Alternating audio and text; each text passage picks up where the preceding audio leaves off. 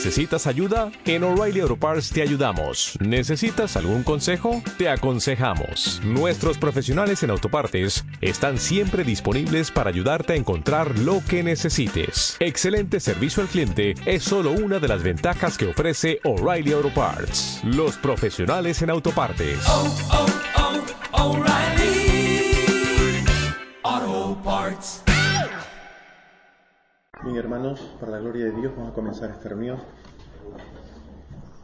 Vamos a ponernos de pie para cantar el himno número 13.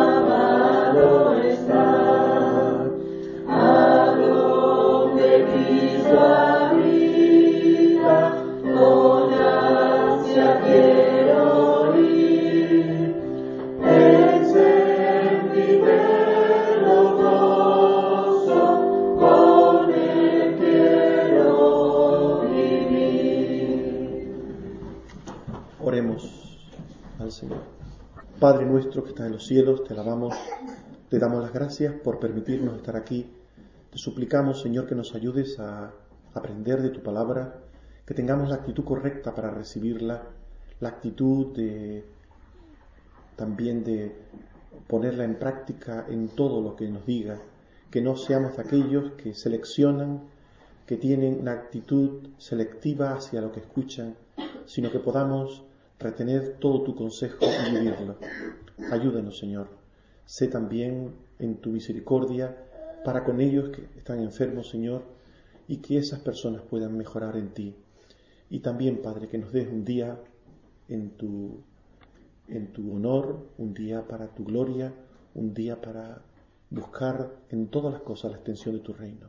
Ayúdanos. Por Jesucristo tu Hijo. Amén. Podéis sentaros. Eh, vamos a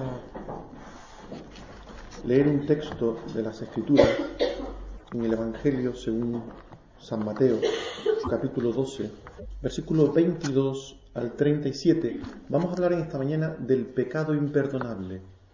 Hay un pecado que no se perdona. Dios no lo perdona jamás. Vamos a hablar de ese pecado. el llamado pecado imperdonable. Entonces fue traído a él un endemoniado ciego y mudo, y le sanó, de tal manera que el ciego y mudo veía y hablaba. Y toda la gente estaba atónita y decía, ¿será este aquel hijo de David? Mas los fariseos, al oírlo, decían, Este no echa fuera los demonios, sino por Belcebú, príncipe de los demonios. Sabiendo Jesús los pensamientos de ellos, les dijo, Todo reino dividido contra sí mismo es asolado, y toda ciudad o casa dividida contra sí misma no permanecerá. Y si Satanás echa fuera a Satanás, contra sí mismo está dividido. ¿Cómo pues permanecerá su reino? Y si yo echo fuera los demonios por Belcebú, por quien los echan vuestros hijos, por tanto ellos serán vuestros jueces. Pero si yo por el Espíritu de Dios echo fuera los demonios, ciertamente ha llegado a vosotros el reino de Dios. Porque ¿cómo puede alguno entrar en la casa del hombre fuerte y saquear sus bienes si primero no le ata? Y entonces podrá saquear su casa. El que no es conmigo, contra mí es. El que conmigo no recoge, desparrama.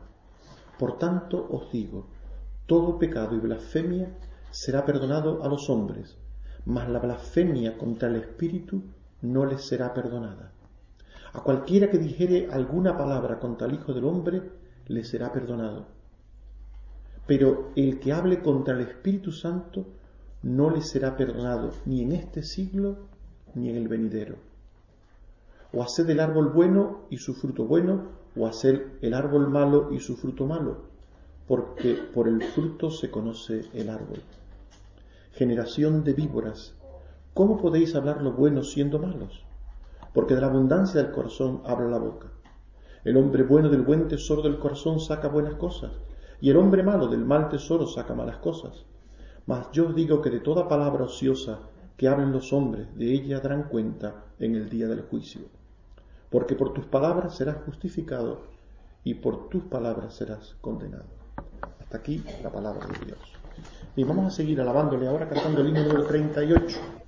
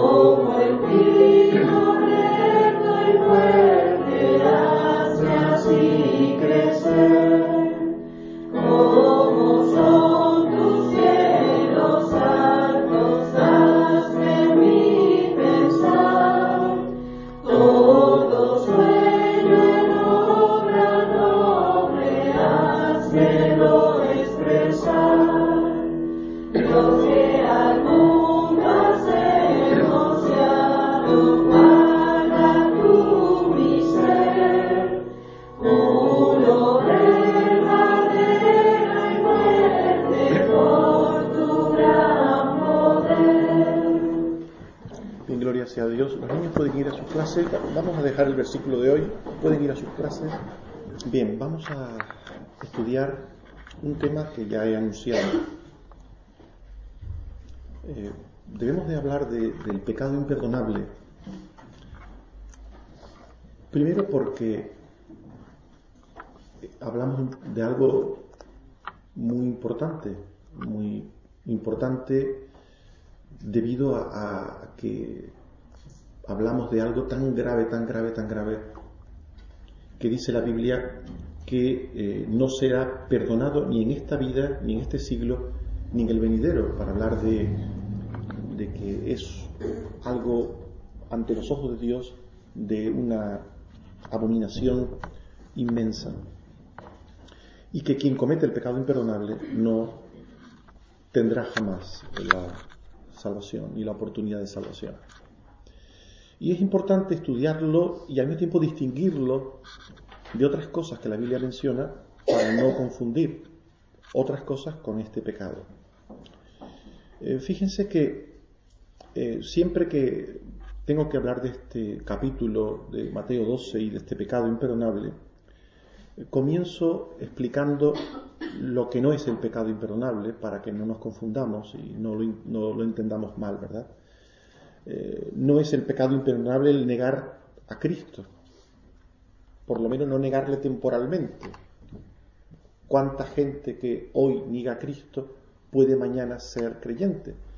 En la Biblia tenemos el caso de, de Pablo, que no solo negó a Cristo, sino que incluso persiguió a la iglesia, a la iglesia, y aquí hay un componente importante, porque fíjense que en el pecado imperdonable se persigue a la iglesia, se hace daño a la iglesia.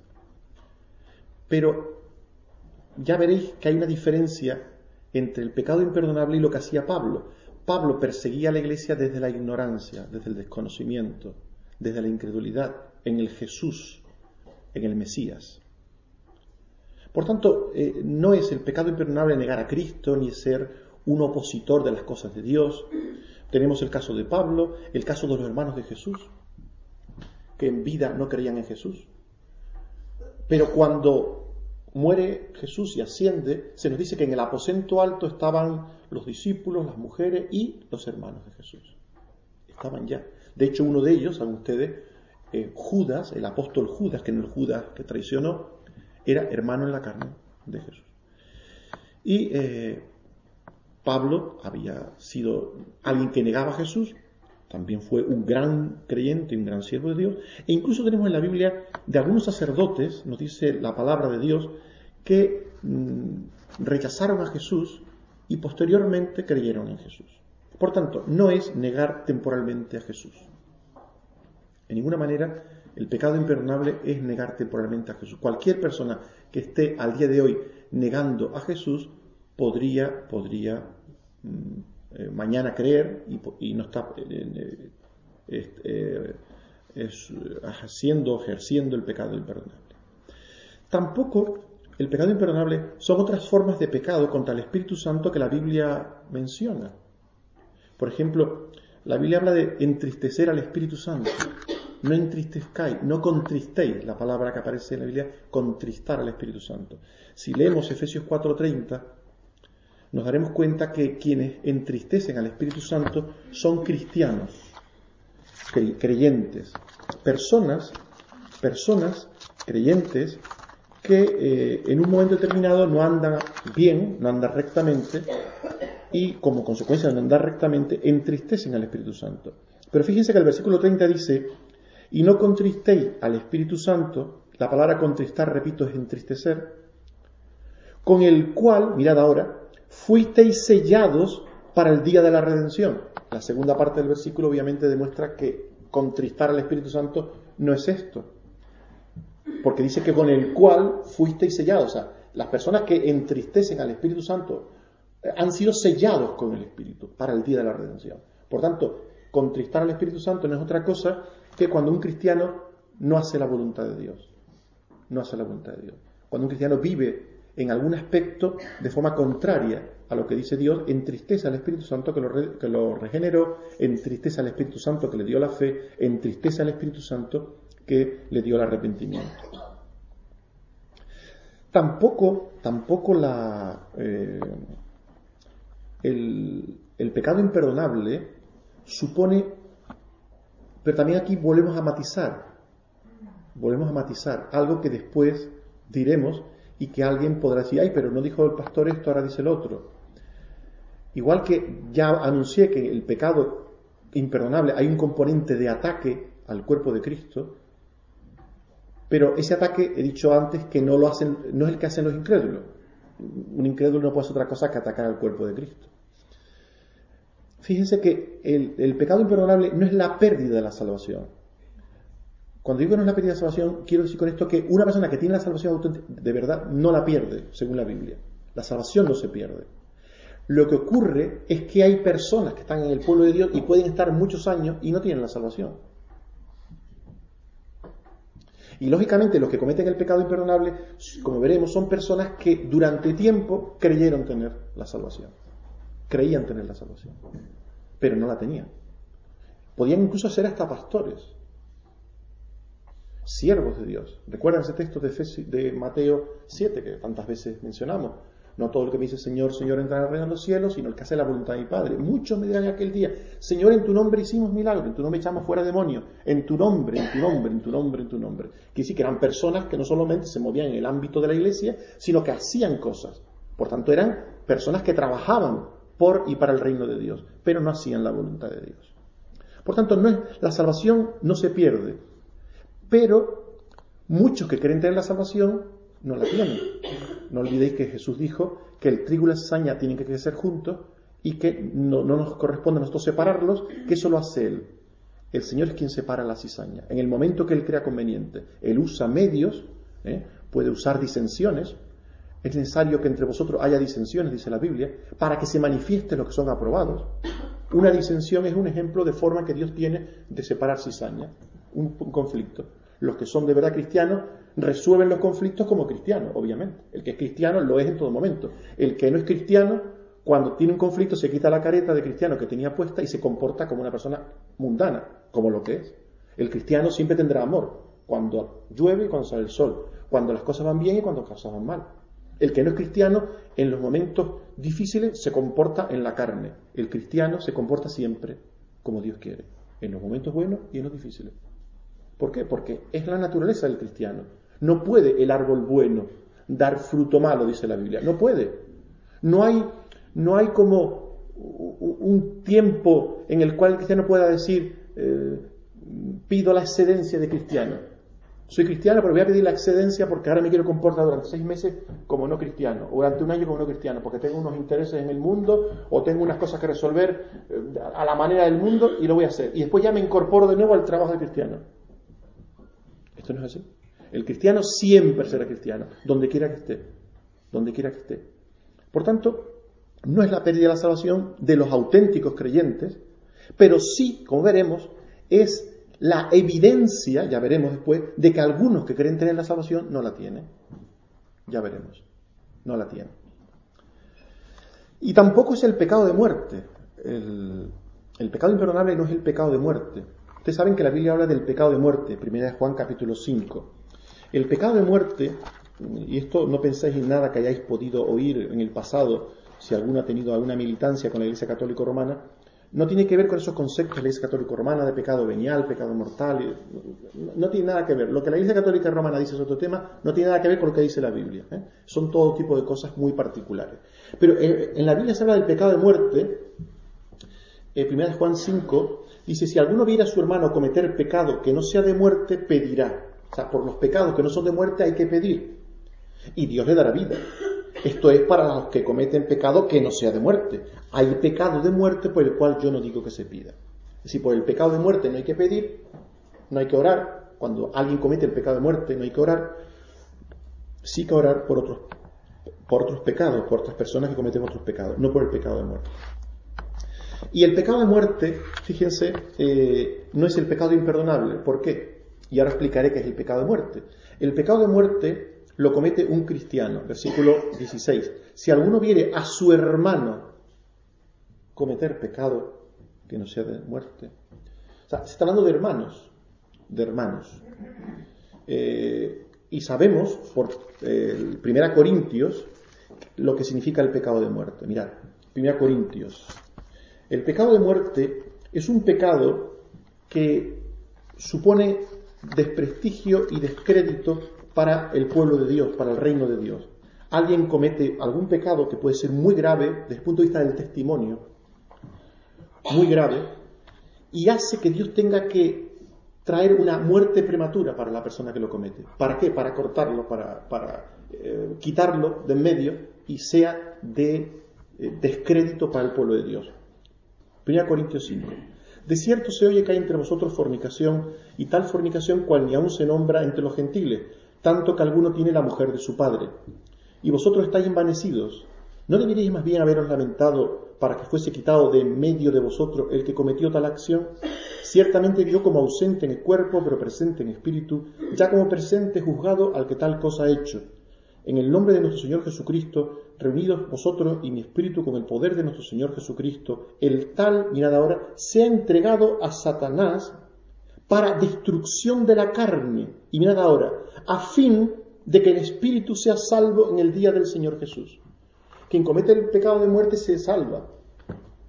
Pero su carne es destruida, su cuerpo experimenta una muerte repentina. Hay un ejemplo bíblico, Ananías y Zafira. Ananías y Zafira son dos personas que cometen un pecado grave en cuanto a testimonio, que afecta a la iglesia en su momento que tiene que tener un esplendor importante, y Dios envía la muerte, y se muere primero marido, y al rato se muere la mujer. Ambos mueren. Una muerte prematura, antes de lo normal. Igual esas personas habían vivido más tiempo en los planes de Dios, pero Dios quiso cortarlos porque su testimonio no era el adecuado. Por tanto, el pecado de muerte lo cometen cristianos y Dios puede enviar una muerte prematura para quitar, para cortar un, sector gangrenoso de la iglesia. Por tanto, todo eso no es el pecado imperdonable. Es decir, no es negar temporalmente a Cristo, no es eh, otras formas de pecado contra el Espíritu Santo, no es la pérdida de la salvación, porque la salvación no se pierde, no es el pecado de muerte. ¿Mm? Ya, porque hemos visto lo que es cada una de estas cosas. Ahora, ¿qué es entonces la blasfemia contra el Espíritu Santo o pecado imperdonable? Porque tiene estos dos nombres en la Biblia, blasfemia contra el Espíritu Santo o pecado imperdonable. ¿Qué es lo que es? Bien, tenemos el texto, por un lado, de Mateo 12 que hemos leído, y tenemos otro texto que nos va a servir para ir leyendo ambos textos y eh, ver, porque hay otro texto que nos da más luz sobre este tema y juntos podemos enlazarlos y darnos cuenta de lo que quiere decir la palabra de Dios con el pecado imperdonable. Mirad, vamos a ir primero a ese texto, en Hebreos, Hebreos capítulo 6. Y vamos a ver el punto de coincidencia en ese texto para que nos demos cuenta de que estamos hablando de lo mismo. Hebreos 6. Hebreos 6. Allí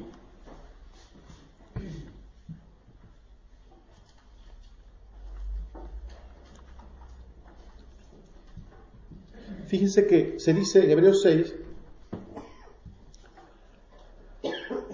en el versículo 4 se dice, es imposible, mirad, aquí está lo de, juntamente con otra frase que veremos antes, es imposible que, ahora hay una descripción, que ahora entraremos en ella, es imposible que, imposible, y una descripción, ahora entraremos, y dice el versículo 6, que esas personas que han sido descritas aquí en los versículos 4 al 6, dice es imposible que eh, esas personas sean, eh, una, una, vez que han cumplido, obviamente, ¿verdad? Eh, estos requisitos que, que se habla aquí, dice, y recayeron, sean otra vez renovados para arrepentimiento es imposible que esas personas sean renovados para arrepentimiento. Unas personas que tienen aquí unas características, estas personas es imposible, dice Dios, es imposible. No, pero no imposible porque Dios no puede hacerlo. Es imposible porque Él no quiere hacerlo. Y ahora veremos por qué. Imposible. Es decir, eh, es como si esas personas hubieran colmado la gota del vaso de agua y es imposible, según el, colmo de la paciencia de Dios, llegó a su límite con esa gota y es imposible que esas personas vuelvan a experimentar un arrepentimiento de parte de Dios. De nuevo, eh, también se habla del mismo pecado imperdonable en Hechos 10, Hechos, eh, perdón, Hechos, Hebreos 10, Hebreos 10, también se habla cuando eh, se dice que en el versículo 27 que para hay personas para las que no hay otra cosa que, versículo 27, Hebreos 10, 27, una horrenda expectación de juicio y de hervor de fuego. Y dice el versículo 26, porque si pecaremos voluntariamente después de haber recibido el conocimiento de la verdad, ya no queda más sacrificio por los pecados, sino una horrenda expectación de juicio y de de fuego. Por tanto, aquí de nuevo se habla de otro caso, que es el mismo de Hebreos 6, que es el mismo de Mateo 12, que tiene que ver con una imposibilidad. Es decir, allí se dice en Mateo 12 que hay pecados que son imperdonables, un pecado que, un pecado que es imperdonable. En eh, Hebreos 6 se dice que hay un pecado que es imperdonable, que no serán renovados nunca para arrepentimiento las personas que lo cometen, y en Hebreos 10 se dice también que las personas que pecan voluntariamente, aquí se da un, detalle, después de haber recibido el conocimiento de la verdad, otro detalle, dice, ya no hay sino una horrenda expectación de juicio.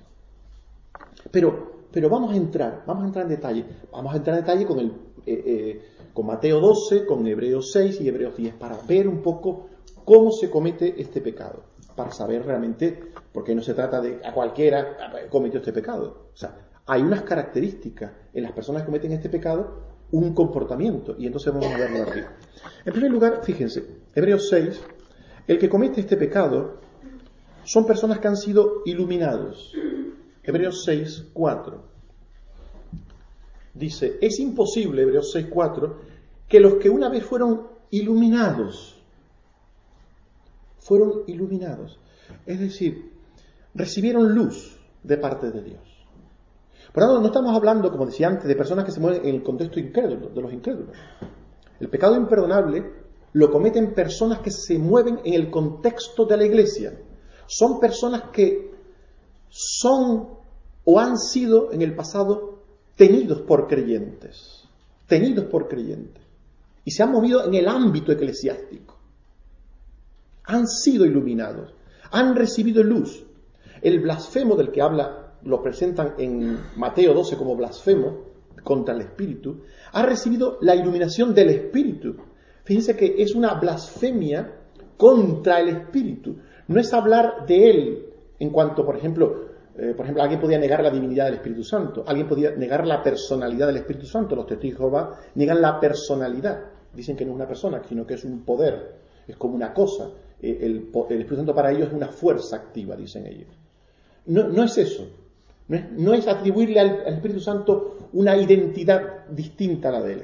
Tiene que ver con el poder del Espíritu Santo. Personas que han estado donde el Espíritu Santo se ha manifestado con poder, iluminando a las personas, iluminando, trayendo luz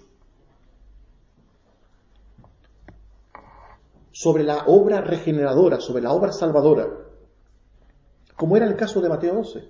Jesús había hecho todos sus milagros y había hablado la palabra en presencia de los judíos, de los fariseos, de los escribas, delante de ellos. Él no se había escondido cuando, cuando le juzgaron. Jesús dijo, pero yo no he hecho esto en ningún rincón, dijo Jesús. Cuando él sanaba a los ciegos, ahí estaban los fariseos viéndolo y los escribas. Cuando él daba eh, salud al, tullido, ahí estaban todos presenciándolo. Cuando él hablaba palabras de poder que hacía que la mujer aquella adúltera o pecadora se arrepintiera, todo eso lo veían ellos. Cuando el endemoniado era sanado, todo eso lo veían ellos. El poder del Espíritu Santo estaba allí presente y era algo que estaba allí ante todas aquellas personas. Por tanto, el que lo comete ha sido iluminado. El que lo comete, versículo 4 de Hebreos 6, ha gustado, fíjense, porque es imposible que los que una vez fueron iluminados y gustaron del don celestial. Fíjense, un dato interesante. No se habla de que lo comieron, lo gustaron, lo probaron. Fíjense que estas personas, que aunque se comportaron durante años como si hubieran comido el gran manjar de Dios, realmente lo único que hicieron fue probarlo. Lo gustaron. No tuvieron una identificación plena, íntegra con el don de Dios. Solamente lo probaron. Lo probaron. La gracia que fue manifestada ante estas personas no fue nunca aprovechada. No hubo ese momento, ese momento secreto, secreto que tiene que darse en la vida de las personas, que tiene que haber una entrega total y absoluta a Dios. Solamente un probarlo. Ay, qué rico está esto. Ah, sí, pues ya me lo comeré en algún momento. Qué bueno está. Puedes decir que bueno está, lo han probado. Qué bueno está. Qué bueno soy cristiano. Qué bueno, qué bueno. Pero nunca han tenido una plena integración al cuerpo de Cristo, una plena identificación. Solamente ha sido un probarlo, un probarlo, un catarlo, un saber a qué sabe. recibieron luz y saben a qué sabe el cristianismo. Versículo 4 de nuevo, Hebreos 6.4. Porque es imposible que los que una vez fueron iluminados y gustaron del don celestial y fueron hechos partícipes del Espíritu Santo. No se dice que lo recibieron, fíjese. Fueron hechos partícipes. Estuvieron en el ámbito, en el lugar donde el Espíritu Santo se manifestaba hasta el punto de que obviamente algo les llegaba. Fíjense, cuando se habla del marido incrédulo casado con la mujer creyente, se dice que la santidad de la mujer creyente santifica al marido incrédulo indicando que cuando una persona vive, con, si es creyente de verdad, genuinamente creyente, santifica a cualquier persona que está alrededor. Porque el comportamiento de un creyente hace que otros, pues, recojan velas, que otros, pues, por lo menos delante del creyente no, no hagan ciertas cosas, no, no digan ciertas cosas y controlen o limiten sus comportamientos. Por eso se dice, recuerda ese pasaje de 1 Corintios 7, que el marido incrédulo es santificado en la mujer, la mujer creyente. Bien, pues estas personas, al igual que esto, al moverse en un ámbito de creyentes, han probado, han probado, como hemos visto, el don celestial. Y también han participado del Espíritu Santo, han participado del beneficio, de, de la obra del Espíritu Santo. Han tenido una experiencia de saber lo que es el reino de Dios, la vida cristiana, desde dentro mismo pero sin llegar nunca a tener un compromiso total y absoluto. Esa palabra gustaron. No se comieron la comida nunca. La comida siempre quedó, el plato servido siempre quedó en la mesa. Se nota que falta una cucharadita. Fue gustado, fue probado, pero nunca el plato fue comido de forma plena, total. No hubo un quebrantamiento, no hubo un arrepentimiento genuino, no hubo una confianza absoluta en Jesucristo como Señor y Salvador. Nunca lo hubo. Quizás hubieran otras cosas. Personas que se adhieren a la iglesia porque encuentran un ambiente agradable. ¿Cuántas personas vienen a una iglesia? ¡Ay, qué bien! ¡Qué buena gente! Y si además por la iglesia hace pues, cosas que son eh, de, comunión fraternal, y, pues qué bien, qué bueno. ¿eh? Y, se unieron a la iglesia por cualquier razón, pero nunca terminaron de comerse el plato de la comida de Dios. Nunca jamás. Nunca. Dice el texto, versículo 5. Y asimismo gustaron de la buena palabra de Dios. Fíjense que estas personas que cometen la blasfemia contra el Espíritu Santo, el pecado imperdonable, no es que se muevan en un ámbito de doctrina equivocada. Cuidado. Es normal que una persona que se encuentra en un ámbito de doctrina equivocada, pues igual que entró se marche. Ya gente que ha estado con los testigos de Jehová, que ha estado con los adventistas, que ha estado con los mormones, que ha estado con ciertos grupos. Es normal que en un ámbito donde está el error tampoco haya una relación adecuada. Pero fíjese que estas personas, dice, gustaron de la buena palabra. Gustaron de la buena palabra. ¿Qué significa esto? Pues sencillamente que en el lugar donde estaban estas personas, la predicación que oían era de la sana palabra de Dios. Como no podía ser de otra manera la de Jesús. Jesús estaba predicando la palabra allí, la sana palabra de Dios. No era Jesús un falsario, no era un falso profeta, no era alguien que inventaba, no era alguien que, que hacía cosas raras. Estaba predicando como no se podía predicar de una forma más maravillosa, ¿verdad? Y estas personas también gustaron de la palabra de Dios. Y dice el texto, sigue diciendo, sigue diciendo aquí, versículo 5, y gustaron de la buena palabra de Dios y de los poderes del siglo venidero. ¿Qué son los poderes del siglo venidero? Ven, aquellas cosas que pertenecen al poder de Dios, que vamos a disfrutar en el siglo venidero cuando estemos con el Señor, pero que ya tenemos ahora una anticipación. Ahora tenemos la santidad, que son cosas que tendremos que tener cuando estemos con el Señor. Ahora tenemos la gloria del Señor moviéndose entre nosotros, que también la tendremos en una, forma mayor cuando estemos con el Señor. Ya vamos gustando de muchas de las cosas que vamos a tener con Él, con el Señor, cuando estemos eternamente con Él. Las vamos regustando en esta tierra. Pues estas personas participaron también de todo esto. Porque se movieron, se movieron con tiempo suficiente para conocer y saber todo este tipo de cosas. Y dice el versículo 6, y recayeron. Hebreos 6, 6 y recayeron. Y recayeron. Estas personas recayeron. Es decir, volvieron atrás. Volvieron atrás. Pero claro, esto de volver atrás eh, alguien podría decir, bueno, significa que todo creyente que se aparta temporalmente, que se eh, aleja temporalmente, ha cometido este pecado. Veremos que no. Y tenemos de hecho la parábola del hijo pródigo, recuerdan que hablamos hace poco, que demuestra cómo un creyente puede apartarse temporalmente, alguien que está en la casa del Padre puede temporalmente apartarse y volver. Fíjense que la recaída de estas personas es distinta a la del hijo pródigo. No es alguien que se aparta y se aparta sin eh, de una actitud, digamos, buena, entre comillas, para con el Padre, para con la casa del Padre. Hay gente que se aparta por su pecado, porque ama el mundo, sencillamente. Hay gente que se aleja de las cosas de Dios porque se afana, porque se llena de materialismo, porque las cosas del mundo le atraen, les van llenando, llenando, llenando, y cuando se dan cuenta, están atrapados por el mundo. Pero si tú a esa persona les preguntas, bueno, y tú no eras creyente, tú no ibas a una iglesia, a la muerte dice, ay, sí, sí, yo la verdad que sí, y quisiera volver, y yo allí la verdad que, ay, cada vez que pienso, pues lo que allí se hacía, y, hay un corazón, ¿verdad?, de, de, de, todavía allí, en ese lugar. Y como este hijo pródigo, cuando pensaba en la casa del padre, hay que ver en la casa de mi padre la abundancia de pan que hay, y yo aquí perezco de hambre. ¿Te das cuenta? El hijo pródigo se marcha recae, se marcha, pero él cuando piensa en la casa del Padre, piensa cómo. Bien, bien. Él es el que ha hecho mal. Él es el que ha hecho mal. Yo he podido preguntar, hermano, a personas que se han alejado de esta iglesia en una actitud, digamos, correcta. Nunca hay una actitud correcta, pero en el sentido de que no están cometiendo este pecado. Y dice, ay, sí, a ver si voy. Ay, de verdad que sí, qué perezoso soy. Y siempre te lo encuentra y siempre te dice que viene y desean y quieren venir. Pero es su esclavitud al pecado lo que les impide. Pero siempre que hablas con ellos, aunque hables 40 veces, sí, a ver si voy, hermano, oren por mí, oren por mí. Yo sé que estoy un poco apartado, yo sé que estoy apartado, pero oren por mí, pidan por mí. Por tanto, no, no, no es el recaer, no es cualquier forma de recaída. La recaída que lleva a cometer el pecado imperdonable es una recaída distinta. Distinta. Aquí no tenemos que echar mano al texto de Mateo 12 y al texto de Hebreos 10. Fíjense. En primer lugar, fíjense que en Hebreos 10 nos habla de que el pecado es voluntario.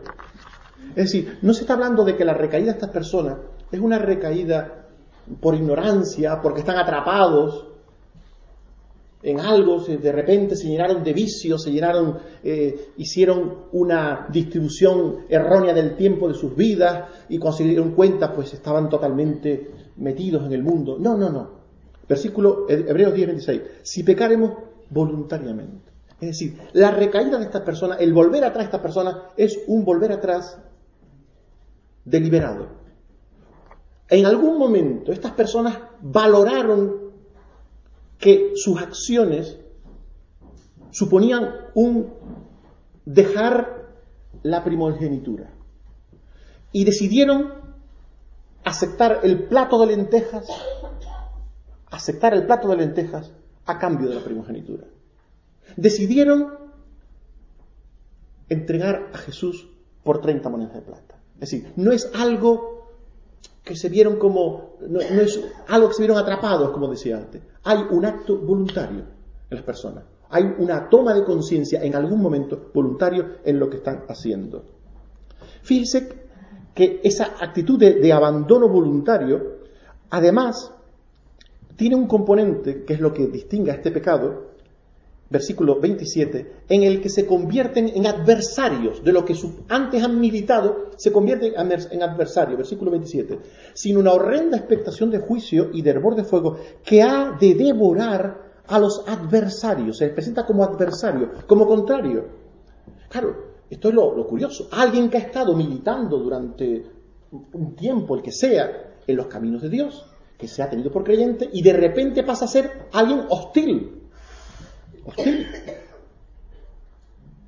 Eso es algo terrible, porque claro, fíjense que cualquier, cuando un incrédulo hace daño al pueblo de Dios, la gente incrédula, con todo, sabe, bueno, sabe distinguir cuando alguien que eh, desde fuera hace daño, no es lo mismo que si lo hiciera alguien que de dentro. Cuando alguien ve que alguien de dentro, que ha estado dentro, habla, dirá, uff, pues esto tiene que ser grave o tiene que tener razón. Eso es mucho más dañino, mucho más terrible para el pueblo de Dios que el que, el que se levante sea alguien que ha estado militando. No es lo mismo. Es, un, es una cosa muy, muy grave. muy grave ante los ojos de Dios. Por eso se habla aquí de adversarios. Fíjense, se utiliza la misma palabra que se utiliza para hablar de Satanás, pero para hablar de personas. ¿Saben ustedes que Satanás significa el adversario? El adversario, pues, ¿eso es lo que significa? Pues son adversarios, son personas instigados por Satanás para eh, luchar contra el pueblo de Dios. Por tanto, el que lo comete se vuelve atrás voluntariamente, pero lo hacen de una forma destructiva hacia el pueblo de Dios, hacia Cristo, hacia la palabra, hacia la obra del Espíritu Santo. Por eso se habla de la blasfemia contra el Espíritu Santo. ¿Por qué? La obra de Dios es la obra del Espíritu Santo, porque no olviden que cada persona de la Trinidad tiene una labor. El Padre es el arquitecto de nuestra salvación, el que tiene un plan eterno, un plan eterno de salvación. El Hijo es el que eh, pone los medios para la salvación, el que entrega su vida, su sacrificio. Y el Espíritu Santo es el constructor, el constructor, el que construye la salvación, el que aplica la palabra, el que construye la iglesia, el que edifica la iglesia. Por tanto, es ir contra el cuerpo, ir contra la iglesia, eh, es una actitud de hostilidad.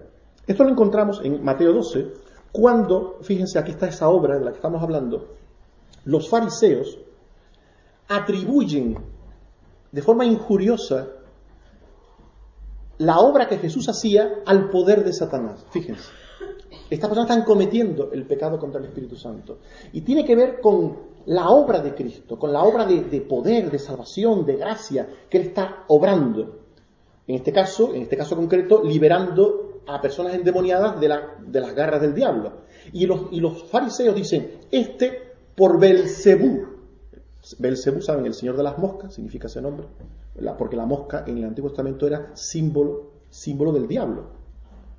¿Por qué? La mosca está en la caca y después viene a la carita del niño o viene a la comida. ¿eh? Y por eso la mosca representa al, al, mal, porque está con sus patas en una cosa inmunda y después viene a una cosa santa, a una cosa buena. Pues bien, el, el Satanás es el príncipe, el señor de las moscas. Para simbolizar eh, su papel de contaminante.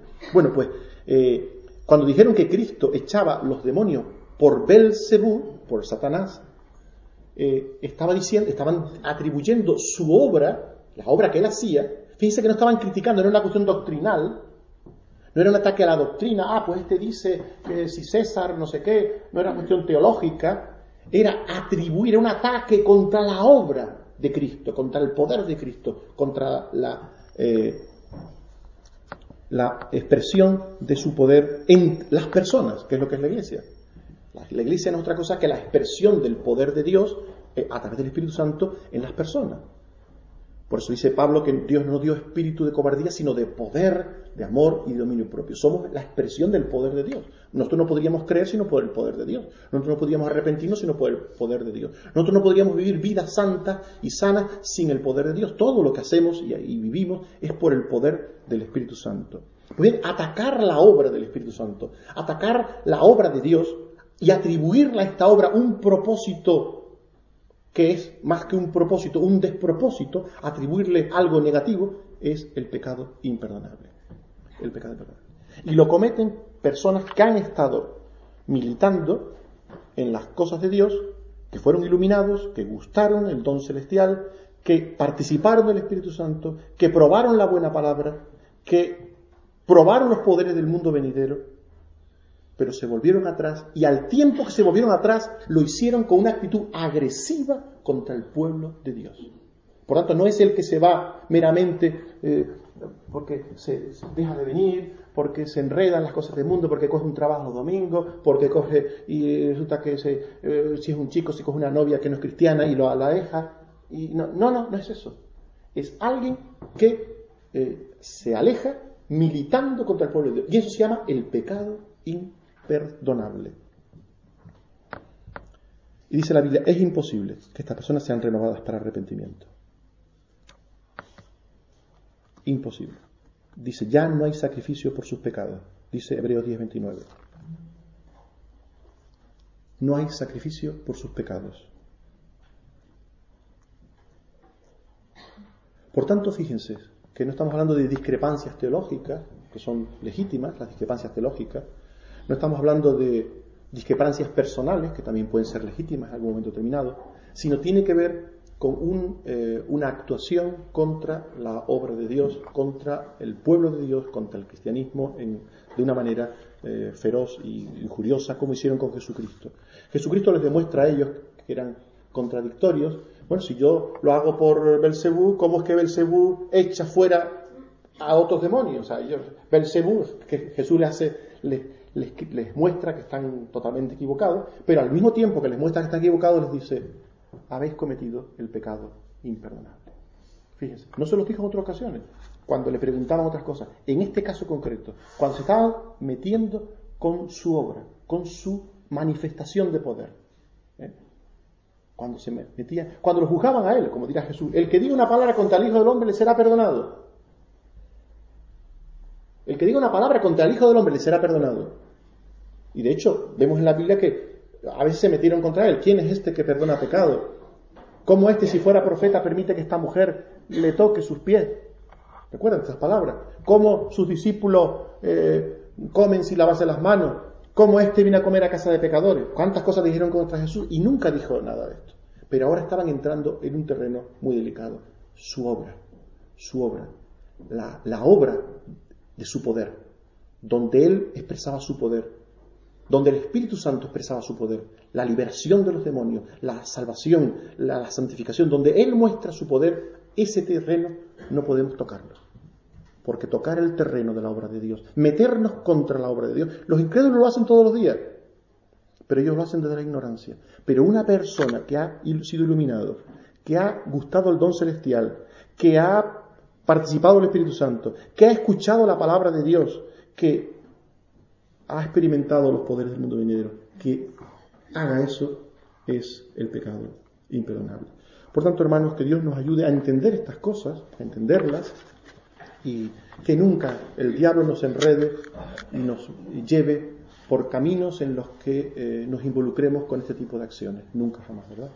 Que siempre seamos por Cristo y por el Señor. Siempre por Él y el Señor.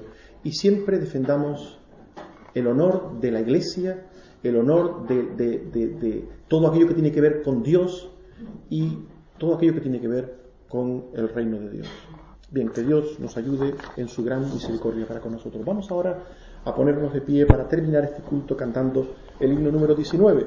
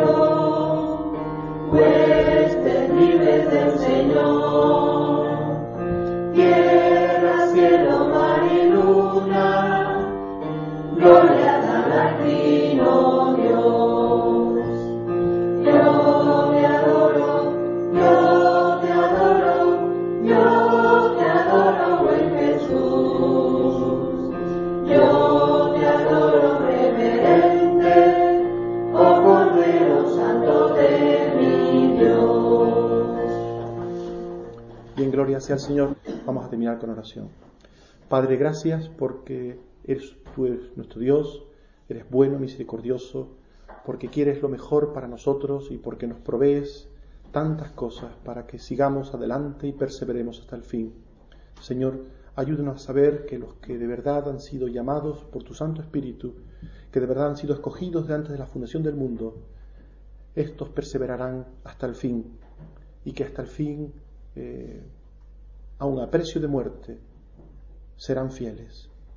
Tu palabra dice, sé fiel hasta la muerte y te daré la corona de la vida.